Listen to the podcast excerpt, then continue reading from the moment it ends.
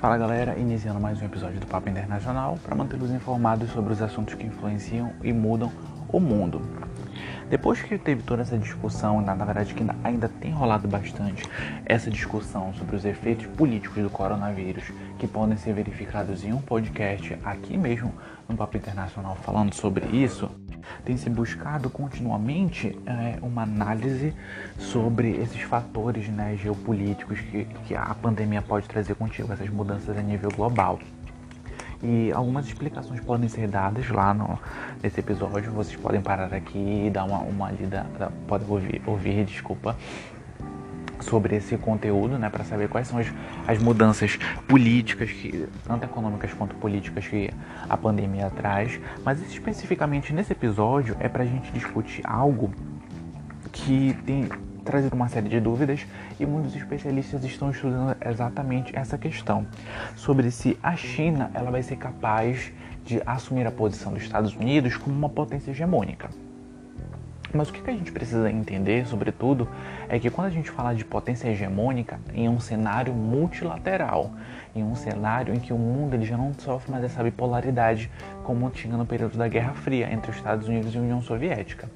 Atualmente, nós vivemos em um mundo multipolar, em que diversos blocos econômicos, diversas nações têm é, relações né, de influências com os outros países. Mas quando a gente fala de hegemônica, é aquela nação que neste circuito ela consegue se sobrepor, ela consegue exercer uma influência a mais do que as outras. Isso não significa que é um mundo unipolar, porque o mundo unipolar parte do princípio que uma só nação, que um só estado, ele é capaz de exercer extrema influência no mundo inteiro. E o que a, uma das características marcantes dessa no, nossa ordem econômica, que é a, a, globalização financeira, é justamente esse caráter de multipolar. Então nós temos um papel exercido pelos Estados Unidos, nós temos um papel exercido pela União Europeia, o um papel exercido pela China, pela Rússia, por, pelo Japão, por diversos outros países, até mesmo Oriente Médio e a ascensão econômica de, várias, de vários países também africanos. Então, quando a gente fala de hegemonia, a gente está falando não no sentido padrão da Segunda Guerra Mundial, mas no sentido de exercer uma influência em uma escala maior do que as outras. E a gente precisa entender né, que a China ela conseguiu ascender economicamente ao longo dessas últimas décadas, sobretudo as décadas finais do século XX em que ela conseguiu atrair muitos investimentos por diversos fatores, mas sobretudo um custo de mão de obra muito mais barata, uma, uma capacidade de gerar produtos para o mercado internacional de uma forma muito mais econômica. Então ela trouxe uma série de investimentos, conseguiu diversificar a sua economia.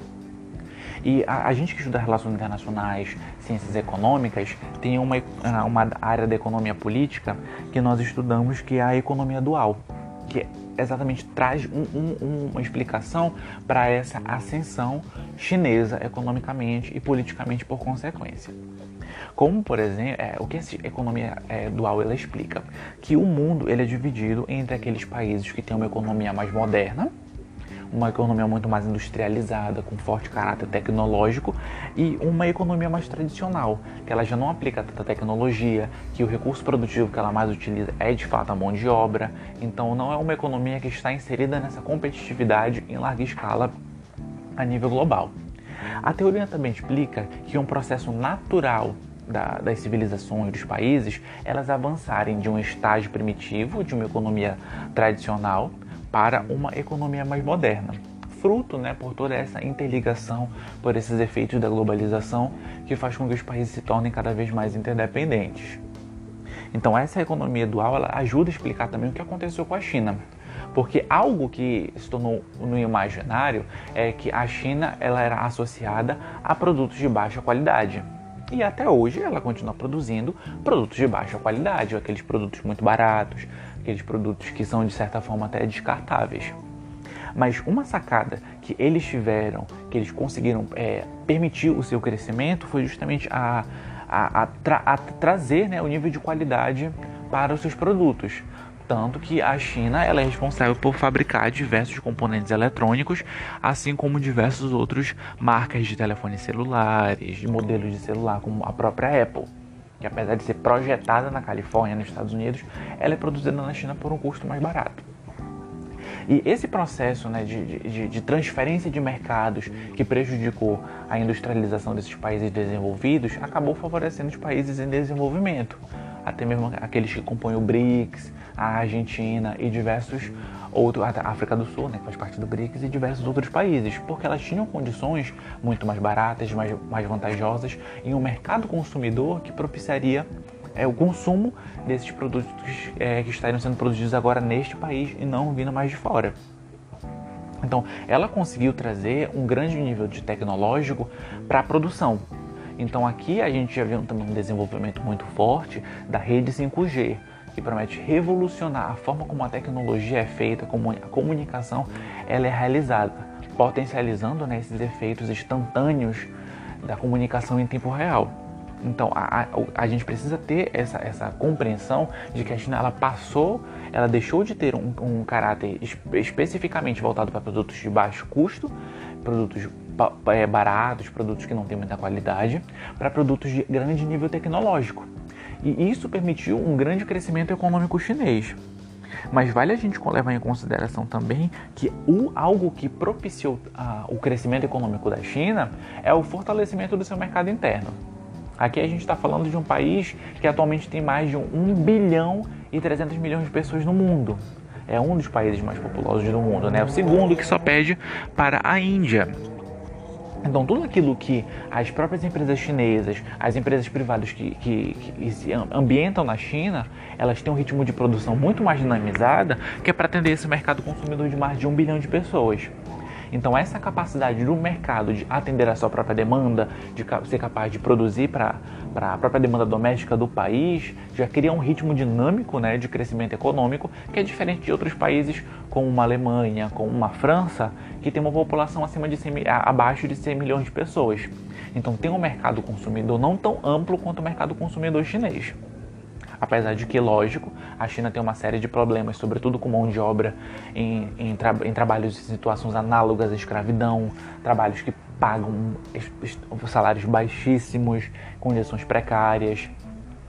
E aqui a gente vê uma diferença da China ser um país muito rico, mas ela não tem grande nível de desenvolvimento econômico.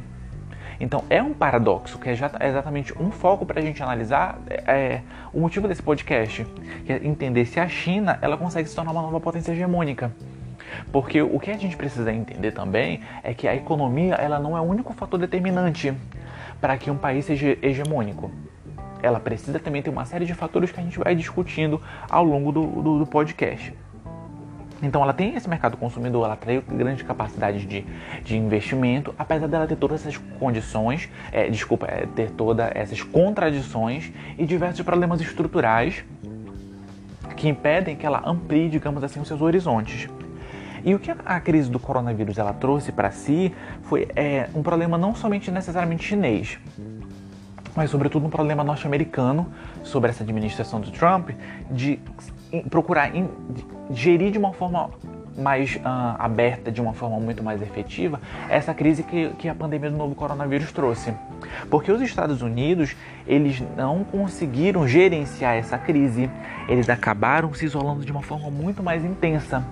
Então, aquele protagonismo norte-americano, aquela, aquela visão norte-americana que se tinha para solucionar problemas em, a escala mundial, quando chegou a pandemia do coronavírus, isso foi quebrado.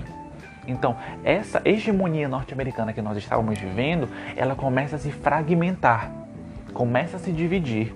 Não somente esse isolamento de, os Estados Unidos procurar resolver as suas próprias questões internas que, o, que a, a pandemia trouxe consigo, mas também a saída do OMS por motivos ideológicos nessa guerra, nessa disputa comercial com a China bem como essa perda de, de influência, de cooperação com outros países. Até porque nós tivemos né, os Estados Unidos adquirindo vários respiradores, diversos outros produtos que haviam sido negociados previamente com a França, com países africanos, com países aqui da América do Sul. E, e isso mostrou né, uma situação de, de, certo egoísmo, que eles não procuraram conduzir a crise de uma forma integrada, mas sim de uma forma unilateral. Então, esse protagonismo que se tinha, essa visão de que eles iriam trabalhar para solucionar, ajudar a solucionar problemas globais, ela foi posta em xeque. E situação é, é diferente né, do que aconteceu com a China. Acredito que por, eles terem uma situação, digamos que de uh, responsabilidade pelo que aconteceu, pela essa disseminação da doença, eles propiciaram diversas doações para diversos países de respiradores, de, de máscaras, de ou produtos necessários para o ambiente hospitalar.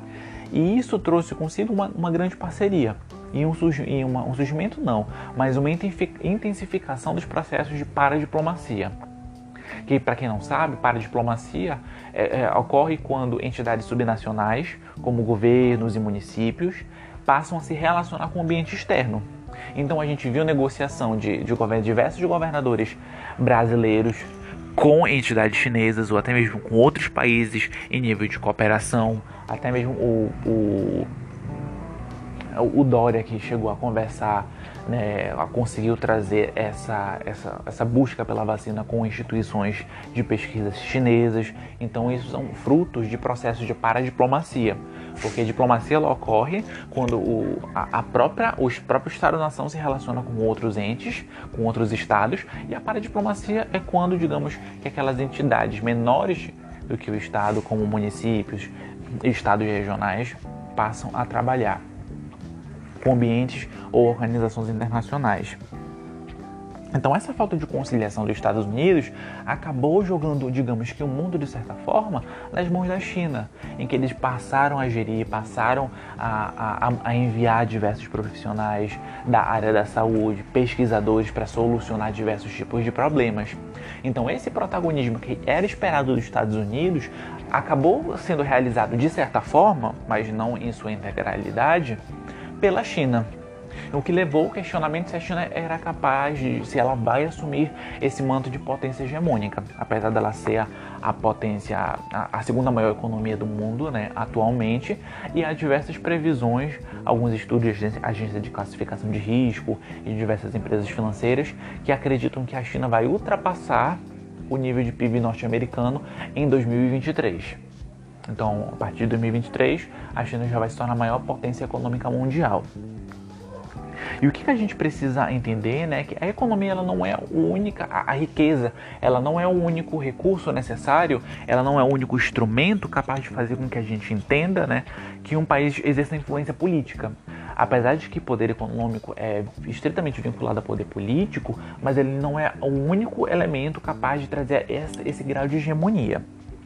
A gente tem a, em economia política também a chamada estabilidade hegemônica, em que ela parte do princípio que a economia mundial precisa de uma, é, uma, uma, um país, né, uma figura, uma nação hegemônica ou dominante, que ela vai permitir e vai impulsionar o livre mercado para garantir né, a manutenção do sistema e a relação de cooperação e de é, relações comerciais e financeiras entre os outros países.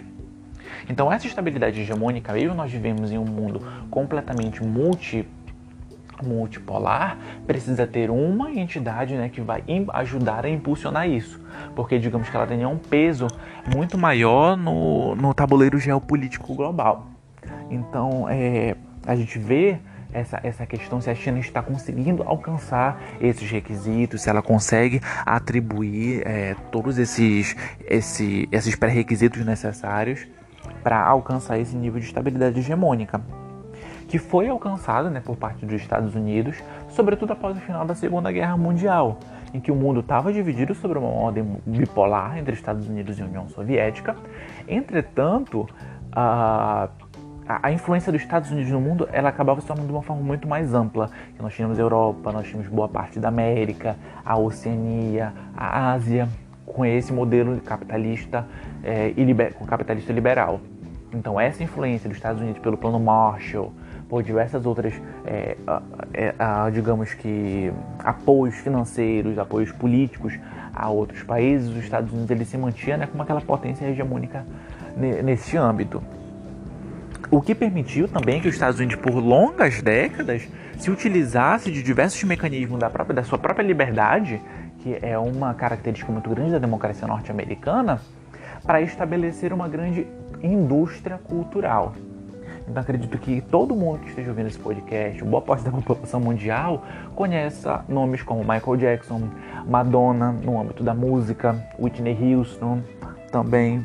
No âmbito do cinema, aqueles filmes imortalizados como O Vento Levou, Titanic, os filmes dos Vingadores, A Liga da Justiça, aqueles heróis que permeiam né, o imaginário popular. Então, esse nível de indústria cultural que os Estados Unidos conseguiram fazer ao longo das décadas é um grande motor, né, um grande exemplo da influência que os americanos têm na cultura mundial, que vai muito além do que uma, uma situação, uma relação puramente econômica de, de, de país, é, país mais rico do mundo. Os Estados Unidos têm empresas que são reconhecidíssimas, conhecidas e valorizadas no mundo inteiro. Tem todas essas personalidades que fazem parte dessa indústria cultural, da música, do teatro, do cinema, da TV e até mesmo essas, essas celebridades, né, esses artistas que são advindos dessa nova, dessa nova era do ciberespaço, das redes sociais. Então a influência cultural que os Estados Unidos têm dessa cultura mundial é muito ampla e ela acaba reforçando a sua hegemonia.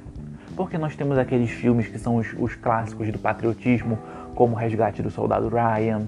Temos também aqueles filmes que exaltam a figura né, dos líderes norte-americanos, como Pearl Harbor também. E diversos outros filmes aqui, que se a gente for falar, é um podcast só para falar sobre esses filmes patrióticos.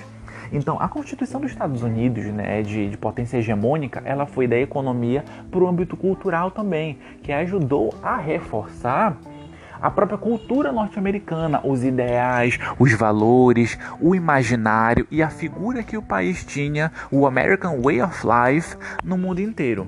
Não é à toa que para um, um um determinado artista, para que algo faça sucesso a nível global, ele precisa fazer sucesso também nos Estados Unidos, porque digamos que eles sejam a vitrine do mundo. Porque eles têm ali, né, é, diversas relações de cultura, uma exposição a nível global, uma liberdade muito mais ampla. E isso justamente permite que essa influência cultural, é, ela, ela, essa, essa hegemonia, ela tenha também esse lado cultural, sobretudo cultural, que é muito forte nos Estados Unidos, o desejo de conhecer os parques da Disney, a vontade de ir para Nova York, conhecer Los Angeles, ficar jogar naqueles cassinos de Las Vegas. Então é algo que influencia o próprio imaginário. O pai, os Estados Unidos é um, é um país que, se você for pensar para perguntar para várias pessoas, é um dos destinos prioritários para se conhecer afora. Então é, é resultado dessa forte influência cultural que os Estados Unidos têm. Mas por quê? Porque a base do seu regime é justamente esse democrático, é essa liberdade. Ainda que, lógico, a democracia americana tenha uma série de falhas, uma série de problemas que eles estão lidando com isso atualmente, como o próprio movimento Black Lives Matter. Então, apesar de todos esses problemas, essa democracia, essa liberdade, que é também impulsionada pela mídia, faz com que essa vitrine global, que seja os Estados Unidos, alcance um público muito maior fazendo com que várias pessoas vão atrás em busca de liberdade, em busca de criatividade, satisfação pessoal. E aqui a gente vê também o próprio papel das instituições de ensino norte-americanas que recrutam pessoas ao longo do mundo inteiro, que fornecem bolsas de estudos, porque lá tem as instituições, né, a Ivy League, como são chamadas, que são aquelas instituições mais antigas e são as melhores dos Estados Unidos e por consequência do mundo universidades como Harvard, Stanford, Columbia, o MIT, que né, trazem pessoas do mundo inteiro para fazer parte desse processo de conhecimento, de sabedoria, para desenvolvimento de talentos e habilidades também. Então esse lado hegemônico ele vai para o lado educacional também, com essa ampliação dos horizontes, com esse aceite de pessoas dos outros países. E o que, que a gente precisa entender que a hegemonia ela é muito mais do que somente economia. Ela vai muito além disso. Como um exemplo, nós temos o Brasil, que chegou a ser a sexta maior economia do mundo, mas que mesmo nesse cenário de sexta maior economia do mundo, o Brasil ainda não tinha grande é, poder político, grande pe peso político em relação à sua economia, em relação ao seu PIB internacional. Então, uma forma da gente conseguir comparar isso Outros exemplos são esses países que, que, sobretudo os tigres asiáticos, como são chamados, são países que têm um grande crescimento econômico, mas que ainda desfrutam de menor peso político no, no tabuleiro é, geopolítico internacional. Então, para uma forma da, da, gente conseguir associar que essa diferença de hegemonia de poder político ela não é somente vinculada à economia. E aqui, essa é uma das grandes chaves, um dos grandes entraves que torna questionável né, é, essa capacidade chinesa de alcançar o nível de, de potência hegemônica.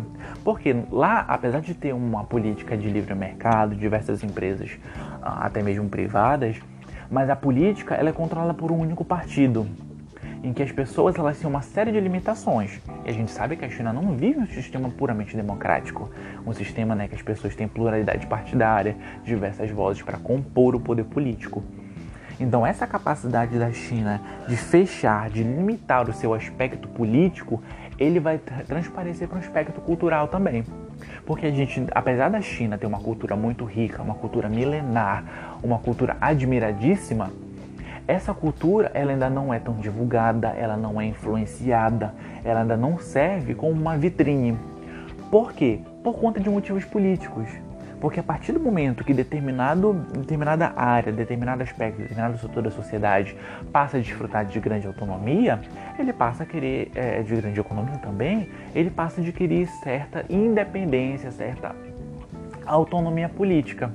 E para um regime de partido único na China, um, um, um, governo extremamente controlado, isso já não é o foco né, do governo chinês. Então a gente vê aqui que esse, essa indústria cultural que tem nos Estados Unidos, que tem em diversos outros países, ela não consegue ser aplicada na China. Até mesmo o advento, né, o, o advento na verdade não é a palavra correta, é a ascensão da música coreana, ela traz um grande poder de, de vitrine da Coreia, em que diversas pessoas passam a ter esse direito de conhecer a, a Coreia do Sul, não estou falando aqui da Norte, tá, gente? Da Coreia do Sul. Então, cria esse imaginário, cria essa influência cultural que se passa para novas gerações. E essa situação não ocorre na China, até porque ela trazendo muita mão de obra, de muito capital intelectual de outros países que são acostumados com o regime democrático, eles passaram a questionar a ordem vigente. Então, esse mix, essa pluralidade, ela não se configura. Logo, essa influência cultural, que ela também é necessária para manter uma relação hegemônica, ela acaba não se concretizando. Então, esse é um dos motivos né, que faz com que a, a gente perceba que a China, apesar de no, no, no, cenário político ela ter uma influência muito maior, porque ela tem um poder econômico muito grande, um poder militar muito grande, a sua capacidade de influência, a sua capacidade hegemônica, ela ainda não consegue ser instrumentalizada, não consegue ser permitida justamente né, por essa baixa liberdade, que é uma condição básica necessária para um regime liberal, para um regime né, que, de vitrine, um, de vitrine global, um, um regime que tenta, é, que se expõe, que se mostra para o mundo inteiro como um solucionador de problemas, como um, um regime aberto ao diálogo e demais outras influências culturais. Lá também, como eu falei antes, tem essas condições que são análogas da escravidão, são situações em que a população é muito pobre, que desfruta de grande, de um abismo cultural, de uma diferença cultural muito grande.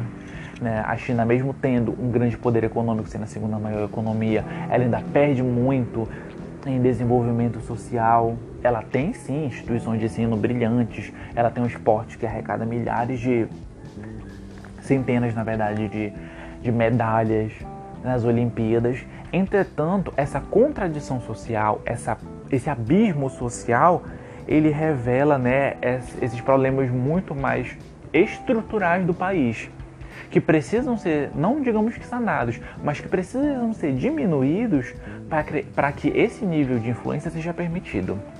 Ora, como é que eu vou permitir que um país venha legislar, venha permitir autorizações, venha permitir influência em um ambiente de, de uh, abismo social, de, de diferenças sociais, se ele mesmo não consegue solucionar seus próprios problemas. Né? Ah, é diferente de outros países como a Austrália, como o Canadá, que tem uma qualidade de vida absurda e que, por conta dessa qualidade de vida, eles conseguem servir de influência para os demais, porque eles são um exemplo disso. Então, como é que, um, um, país como a China vai exercer uma influência de, de abertura econômica, de abertura política, se eles têm um partido único que está sufocando as manifestações que estão ocorrendo em Hong Kong? É muito difícil de absorver esse tipo de, de influência porque ela não se mostra verdadeira, ela acaba não se mostrando íntegra, não, não se mostra prática, ela não se mostra na, de fato, ocorrendo de fato na realidade.